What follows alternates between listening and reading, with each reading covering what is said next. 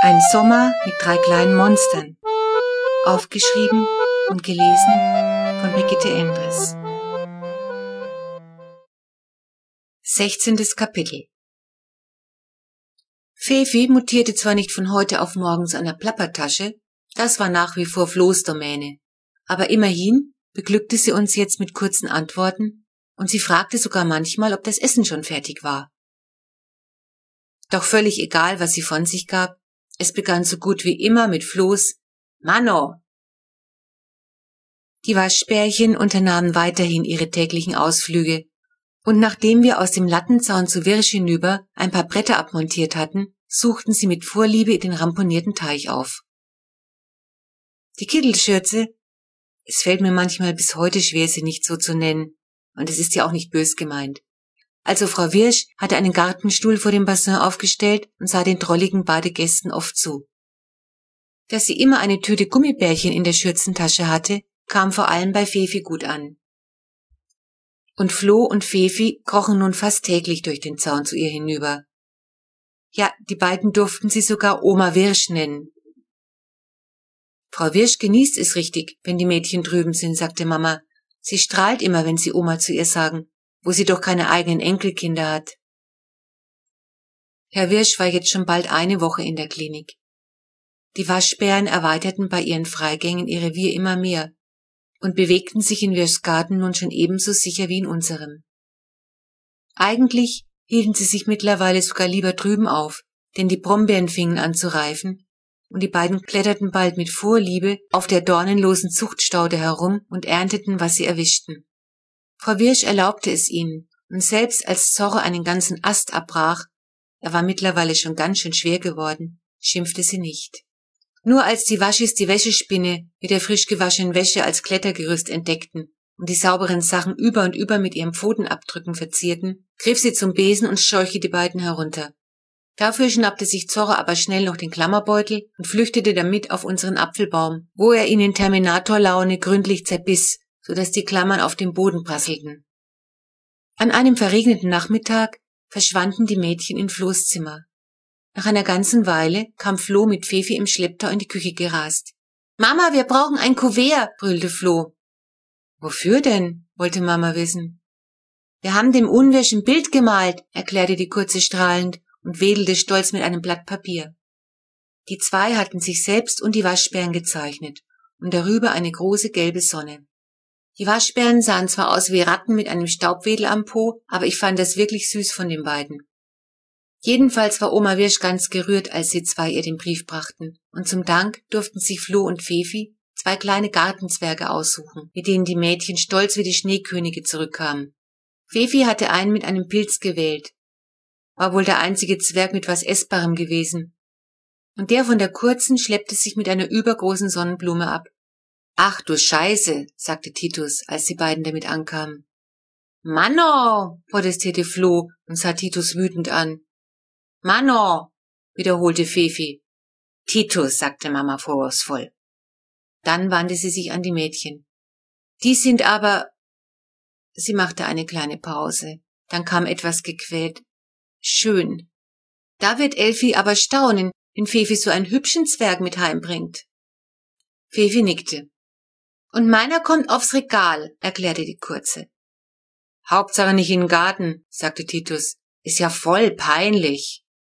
Titus ist manchmal einfach zu ehrlich. Er meint es nicht so, aber er sagt immer, was er denkt. Da bin ich diplomatischer. Wahrscheinlich, weil ich ein Sandwichkind bin. Fee und Zorro gediehen prächtig. Sie ernährten sich immer selbstständiger. Allerdings mussten wir auf den Kompost aufpassen denn nun gingen die beiden selbst auf Würmerjagd und auf die Suche nach Essbarem. Mama entschied schließlich, diesmal im Einverständnis mit Titus, den Kompost vorerst stillzulegen, damit die Waschbären nicht immer alles auseinanderzerrten. Und so wurde der ganze Haufen mit einer festen Plane abgedeckt und mit Steinen beschwert. Aber dafür wurden jetzt bei uns die Sommeräpfel reif, und vor allem das süße Fallobst übte große Anziehungskraft auf die beiden aus. Zorro entwickelte eine unglaubliche Geschicklichkeit im Fangen von Grashüpfern. Es sah einfach zu drollig aus, wenn er einen entdeckte, sich vorsichtig anschlich und sich dann mit Karacho darauf stürzte. Meistens erwischte er das Vieh tatsächlich und dann malmte er es genussvoll weg, wobei die grün langen Beine des unglücklichen Tieres noch eine ganze Weile aus seiner Schnauze ragten. Eklig, irgendwie. Das Nahrungsangebot im Garten war jetzt so groß, dass Zorro Fee nicht mal mehr das Katzenfutter wegfraß, weil er so satt war. Wir beschlossen, nun auch die letzte Milchfütterung, das Abendfläschchen, mit dem wir die beiden immer in den Schuppen gelockt hatten, wegzulassen. Zum Glück ließen sie sich aber auch durch ein Stück Banane oder einen anderen Leckerbissen ins Gehege verfrachten. Vor allem Fefi folgten sie willig in den Schuppen. Seit sie die beiden damals mit den Kakerlaken gefüttert hatte, betrachteten die Waschis sie offenbar als vielversprechende Nahrungsquelle. Dann kam der Tag, an dem Herr Wirsch aus dem Krankenhaus entlassen wurde. Frau Wirsch backte einen großen Käsekuchen, wobei Flo und Fefi mithelfen durften. Dann deckten die drei den Tisch auf der Wirschen Terrasse, so richtig schön, mit einem bestickten Stofftischtuch. Frau Wirsch hatte uns nämlich alle eingeladen. Sie wollte unbedingt, dass wir dabei sein sollten, wenn ihr Alfred nach Hause kam. Es sollte ein Versöhnungskaffee trinken werden. Als alles vorbereitet war, klingelte Papa. Er hatte sich angeboten, Herrn Wirsch mit der Klapperkiste abzuholen. Wir anderen machten uns inzwischen besuchsfein, und weil Fefi Käsekuchenteig in den Haaren klebte, schnibbelte Flo ihr bis zum Haaransatz eine dicke Strähne aus dem Pony. Sie sah echt bekloppt aus. Elfi trifft der Schlag, rief Mama entsetzt, als Fefi so verunstaltet in der Küche erschien. Manno, brüllte Flo beleidigt und zog ihren berühmten Flunsch. Manno, egal, sagte Fefi und nickte mit einem teuflischen Grinsen, als würde die Aussicht, damit ihre Mutter ärgern zu können, ihr gerade Spaß machen. Ausgemacht war, dass wir um vier Uhr rüber zu den Wirschen sollten. Die Mädchen ließen die Waschbären zu ihrem nachmittäglichen Freigang aus dem Gehege und passten auf die beiden auf. Dann kam Papa zurück. Der alte Wirsch ist wie ausgewechselt, sagte er die Freundlichkeit in Person. Naja, vielleicht wird's ja doch noch eine gute Nachbarschaft. Flo und Fefi pflückten einen Blumen- oder besser Unkrautstrauß, bei uns wächst ja nichts Gescheites. Und dann war es vier und wir gingen zum Nachbarhaus hinüber.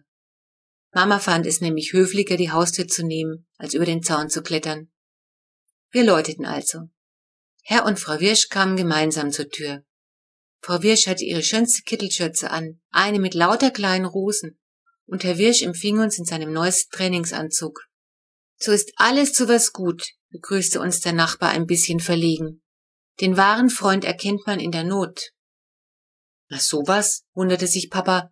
Das ist ja ein Zitat von Quintius Ennius, der war ein römischer Dichter. Nein, widersprach Herr Wirsch, das ist von Alfred Wirsch. Wir lachten. Sogar Titus, der eigentlich ein bisschen widerwillig mitgekommen war. Und so war das Eis gebrochen. Die Mädchen überreichten dem Un, dem Wirsch ihren Strauß, und er tat so, als ob er sich riesig drüber freute, obwohl er doch eigentlich nichts mehr hasst als Unkraut. Und Frau Wirsch holte gleich eine Blumenvase. Die passen prima auf unseren hübschen Kaffeetisch, sagte sie. Aber da hatte sie sich zu früh gefreut. Als wir nämlich auf die Terrasse hinausgehen, lässt die gute Frau Wirsch einen Entsetzensschrei los. Und auch uns bleibt die Spucke weg. Von dem hübschen Kaffeetisch ist nicht mehr viel übrig. Fee und Zorro haben sich ganz frech selbst eingeladen. Jedenfalls sitzen sie vergnügt zwischen umgeworfenen Tassen und wüten in dem Käsekuchen. Die Kaffeekanne, die Frau Wirsch ebenso wie den Kuchen schon bereitgestellt hatte, haben sie dabei umgestoßen und der Kaffee tropft aus einer großen braunen Pfütze über einen Tischtuchzipfel auf den Boden. Manno, fröhlt Flo, die Waschbären haben wir ganz vergessen. Manno, papageit Fefi. Es tut mir so leid, sagt Mama und greift nach der Kanne, die gefährlich nahe am Abgrund steht. Sie kann sie gerade noch retten, denn Zorro und Fee fauchen und gehen in Angriffsstellung. Sie verteidigen den Käsekuchen. Titus, sagt Papa und deutet mit einem entschlossenen Blick auf die Käsekuchenwüstlinge. Titus nickt und dann versuchen Papa und Titus die Waschis zu schnappen. Aber die denken nicht daran, das Feld zu räumen. Sie knurren und kreischen und fletschen die Zähne und zack, verpasst Zorro Titus eine ordentliche Schramme am Arm, die sofort heftig blutet. Aber auch Fee, um die sich Papa kümmert, wehrt sich heftig. Ich hol mir jetzt die ledernen Arbeitshandschuhe und dann können die kleinen Monster was erleben, sagt Papa erbost. Hört auf, ruft Mama, es hat doch keinen Sinn. Jetzt können wir auch warten, bis sie satt sind. Den Kuchen kann man sowieso nicht mehr essen. Herr Wirsch, der das Geschehen bisher stumm verfolgt hat, schluckt. Ganz so hab ich mir die Begrüßung meiner Retter ja nicht vorgestellt, sagt er. Scheinen ja recht eigensinnige Kerlchen zu sein. Aber wenn ich's mir recht überlege, hat mir doch eigentlich ihr Unternehmungsgeist das Leben gerettet. Du hast recht, Alfred, stimmt ihm Frau Wirsch zu, die immer noch ganz verdattert mit der Unkrautblumenvase dasteht. Können wir Ihnen den Käsekuchen? Wir atmen auf. Herr Wirsch war nicht ausgeflippt. Er war den Waschbären nicht mal böse. Vielleicht war er ja tatsächlich eine gute Haut. Was haltet ihr davon, wenn wir zu uns rübergehen? schlug Mama vor. Ich koche uns einen frischen Kaffee und Kekse haben wir auch noch. Flo und Fefi bleiben derweil hier und passen auf die Waschbären auf. Der Nachmittag war dann, zumindest nachbarschaftlich gesehen, doch noch ein voller Erfolg. Jeder von uns bemühte sich freundlich zu sein. Und Herr Wirsch war eigentlich wirklich ganz nett. Nur Whiskers konnte das nicht finden. Sie verzog sich sofort, als die Wirschens im Häuschen auftauchten. Whiskers hat nämlich ein Elefantengedächtnis, wenn man das von einer Katze sagen kann. Tut mir leid, wenn ich manchmal so ärgerlich auf Whiskers war, sagte Wirsch verlegen. Mein Garten ist halt mein Ein und alles. Aber ich habe auch was dazugelernt. Es gibt Wichtigeres als einen gepflegten Garten. Und dazu gehört auch eine gute Nachbarschaft. Darauf müssen wir ein Gläschen trinken, sagte Papa und holte eine Flasche Wein aus dem Keller. Er schenkte allen etwas ein, auch Titus. Nur ich bekam wieder mal nichts. Aber ich mag das Zeug sowieso nicht. Auf gute Nachbarschaft, sagte Papa und hob sein Glas. Und auf die Waschbären, ergänzte Herr Wirsch. Als schließlich das Gespräch auf den Teich und die Goldfische und auf Titus Arbeit im Zooladen kam, punktete Wirsch auch noch bei Titus, weil er sich nämlich die Terrarien zeigen ließ und ganz begeistert von den Geckos war. Nach einer Weile sagte Mama, Jott, geh doch bitte mal nach den Mädchen und den Waschbären schauen. Ich ging also hinaus und schlüpfte durch den Zaun. Zorro und Fee nahmen eben ein Bad bei dem Pinkelknaben, während Flo daneben saß und auf sie aufpasste. Wo ist Fefe? fragte ich. Flo drehte sich um und zeigte mit dem Finger auf die Terrasse. Da saß Fefi und schaufelte den unappetitlichen Rest, den die Waschbären von dem Käsekuchen übrig gelassen hatten, in sich hinein. Nein, Fefi graust wirklich vor gar nichts. Das muss man ihr lassen.